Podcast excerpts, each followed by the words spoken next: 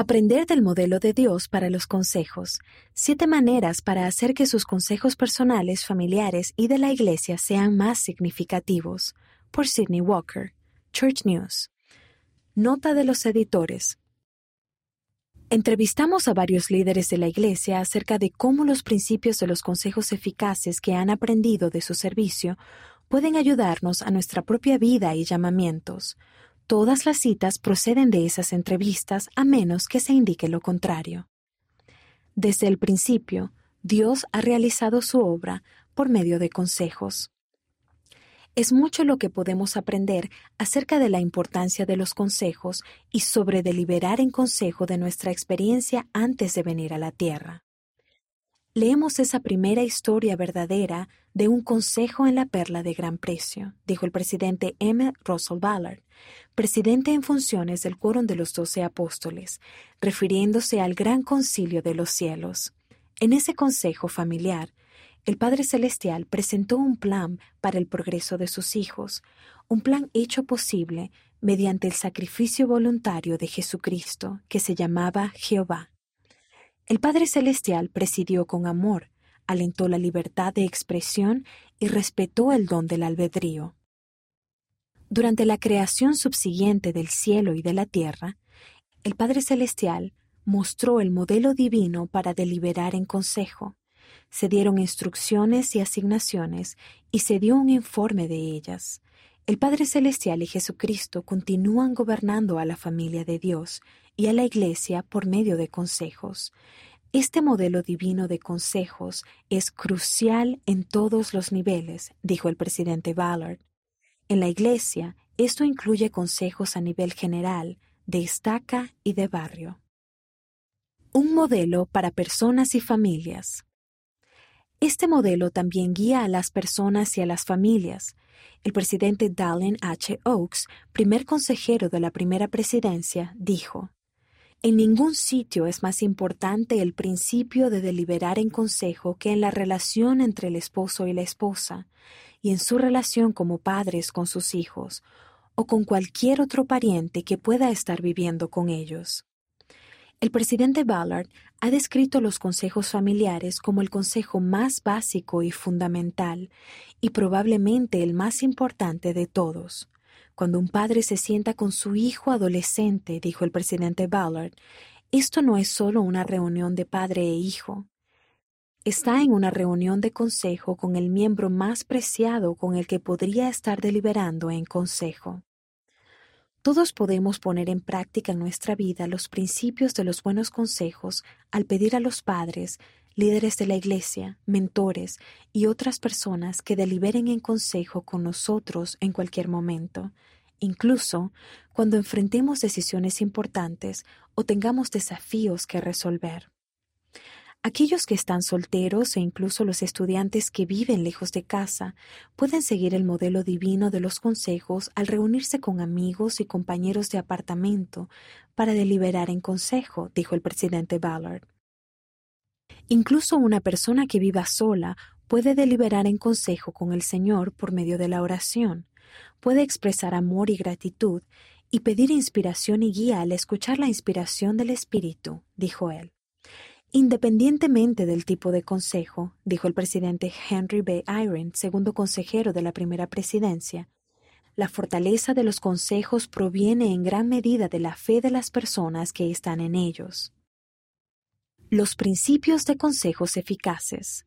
A continuación, se encuentran algunos principios de los líderes de la Iglesia que pueden bendecir nuestros consejos de estaca, de barrio y familiares. Conocer su objetivo. Una reunión de consejo no es decirle a todos lo que deben hacer, dijo el presidente Ballard.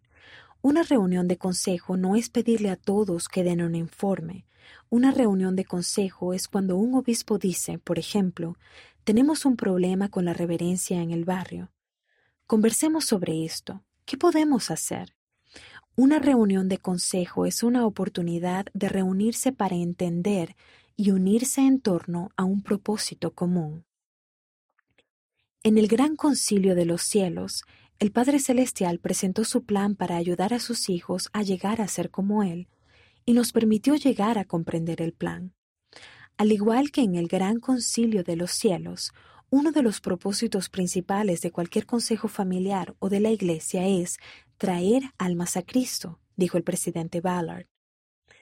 Es ayudar a prepararlos para recibir las ordenanzas y los convenios esenciales para la salvación eterna. Mantener al Salvador en el centro. Así como el Salvador fue el centro del gran concilio de los cielos, Jesucristo debe ser el centro de cada uno de nuestros consejos. No nuestro propio ego ni nuestras propias ideas, dijo el elder Dieter F. Uchtdorf del Quórum de los Doce Apóstoles. Para mantener al Salvador como el centro de atención, el Consejo podría preguntar, ¿qué querría él que hiciéramos? ¿Cómo podemos lograr su propósito? La presidenta Camille N. Johnson, presidenta general de la primaria, dijo que los consejos no se llevan a cabo solo con fines administrativos ni de planificación. Esto es ministrar a cada persona en particular, y la manera en que podemos saber cómo hacerlo a nivel mundial es invitar a nuestro Salvador al proceso y reconocer al Espíritu. Invitar al Espíritu por medio de la preparación. Antes de analizar un tema, los miembros del Consejo podrían repasar la información del contexto, aconsejó el elder Quentin L. Cook del Quórum de los Doce Apóstoles. Pónganlo en contexto, dijo. Podría tratarse de un contexto histórico o doctrinal u observaciones de la experiencia personal. Por ejemplo, una familia que delibere en consejos sobre maneras de mejorar su observancia del día de reposo podría leer pasajes de las escrituras o discursos de la conferencia general relacionados con el tema. La buena información puede brindar inspiración, dijo el elder Uchtdorf. Tienen que recopilar información y luego estarán en condiciones de recibir revelación cuando se conecten con el Espíritu. Asegurarse de que se escuche toda voz. El elder David A. Bednar, del Quórum de los Doce Apóstoles, enseñó. La revelación está esparcida entre los diversos miembros de un consejo. A medida que un asunto se presenta para su consideración, necesitamos, invitamos y escuchamos el consejo de todos. Ya sea en un consejo general, de estaca, de barrio o familiar, se necesita y se debe valorar la voz de cada miembro del consejo. Cuando el esposo y la esposa trabajan juntos para permitir que sus hijos tengan voz en su familia, por ejemplo, pueden aprender que a veces la revelación viene por la voz de un niño de ocho años, dijo la presidenta Bonnie H. Cordon, presidenta general de las mujeres jóvenes. Buscar la perspectiva de las mujeres. La voz de las mujeres en todos los niveles, incluso en el hogar, es crucial, dijo el presidente Ballard. Se progresa cuando las mujeres y los hombres están unidos y trabajan juntos, dijo la presidenta Jean B. Bingham, presidenta general de la Sociedad de Socorro. A las mujeres que cuestionaban su valor en los consejos, les dijo, su voz como mujer es importante. El elder Cook se hizo eco de las reflexiones de la presidenta Bingham. No debemos estar en yugo desigual. Señaló el ejemplo de que las presidencias del coro de Élderes y de la Sociedad de Socorro estuviesen con un yugo igual en sus responsabilidades por la obra de salvación en el barrio. El procurar obtener las opiniones de las mujeres en los consejos seguirá bendiciendo grandemente la obra de salvación, dijo él. Escuchar para aprender. Al mismo tiempo que invitan a cada voz a contribuir, los miembros del Consejo deben escuchar para aprender, en lugar de simplemente esperar el turno de hablar, dijo la presidenta Bingham. El poder de deliberar en consejo se logra al aprender que pueden escuchar a cualquier persona en ese consejo y recibir algo de provecho.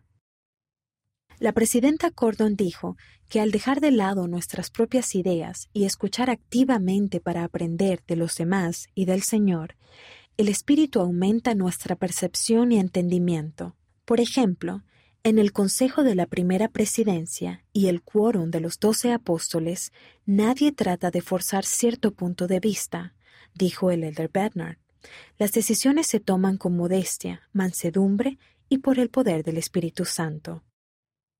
Buscar consenso, no concesiones.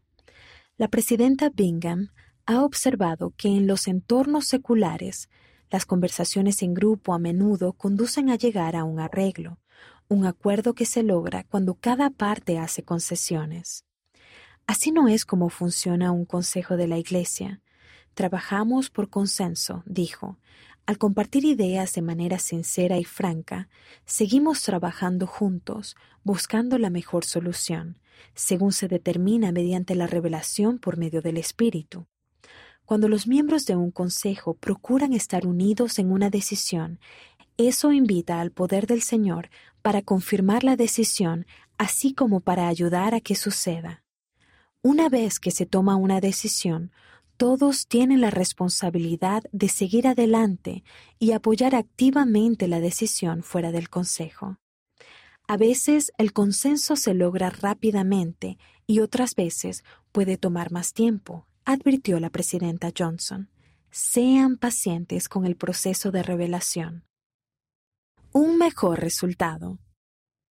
El presidente Ballard dijo que aquellos que aprendan a deliberar en consejo de manera eficaz en sus estacas, barrios y familias, siguiendo el modelo divino que el Padre Celestial y Jesucristo nos mostraron, siempre terminarán con un mejor resultado, siempre terminarán con una mejor respuesta, siempre terminarán con un mejor espíritu.